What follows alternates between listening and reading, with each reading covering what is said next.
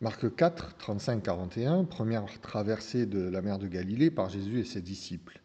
J'aime bien assimiler le vécu des disciples à notre vécu parce qu'il nous représente un peu. Et souvent, on peut se reconnaître dans leur manière de réagir. Alors, qu'est-ce qui se passe ici? Jésus leur a demandé de lui faire traverser la mer de Galilée. Et voici que lors de cette traversée, un grand tourbillon de vent se lève, littéralement. Alors que la traversée semblait paisible, que tout se passait bien, voici maintenant, des hautes vagues entrent dans la barque, au point qu'en quelques instants, elle se remplit et donc est menacée de couler, de sombrer.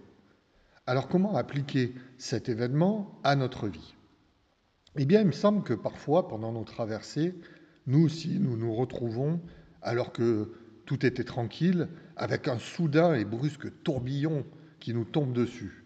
Et ce tourbillon peut parfois être si brusque, si fort, que notre barque, notre vie, hein, semble soudain très lourde, tellement lourde, remplie, qu'on n'arrive plus ou qu'on a l'impression de plus arriver à la manœuvrer.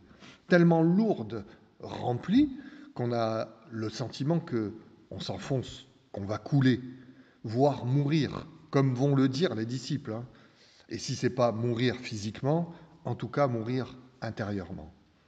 Alors là où on peut s'identifier aux disciples, c'est que pendant ce temps de trouble, ils ont le sentiment, l'impression que Jésus dort.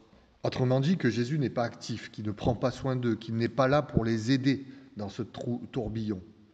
Ça peut nous arriver à nous aussi d'entendre, dans ces moments difficiles que nous pouvons traverser, ce qu'on appelle le silence de Dieu, qu'on ait l'impression que Dieu dort, est absent, qu'on ne le voit pas, on ne voit plus son action, on ne voit pas son aide.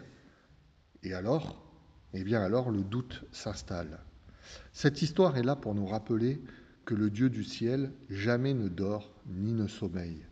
Que même lorsque j'ai l'impression qu'il dort, je n'ai pas d'inquiétude à avoir, parce qu'il est avec moi et il agit. Ici, même si, si Jésus avait continué à dormir, je pense qu'il ne leur serait rien arrivé. Alors gardons à chaque moment cette foi un Jésus actif et présent auprès de nous, même quand nous ne le voyons pas. Bonne journée à tous.